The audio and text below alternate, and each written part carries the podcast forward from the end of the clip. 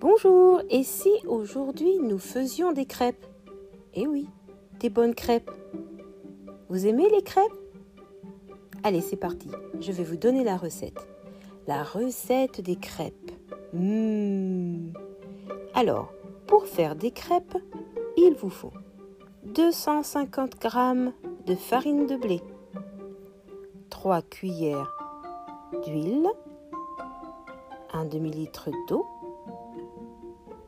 2 œufs et une pincée de sel. Première étape, versez la farine et le sel dans le sablier. Deuxième étape, cassez les deux œufs. Troisième étape, mélangez le tout. Quatrième étape, ajoutez le lait et l'huile. Cinquième étape, mélangez bien.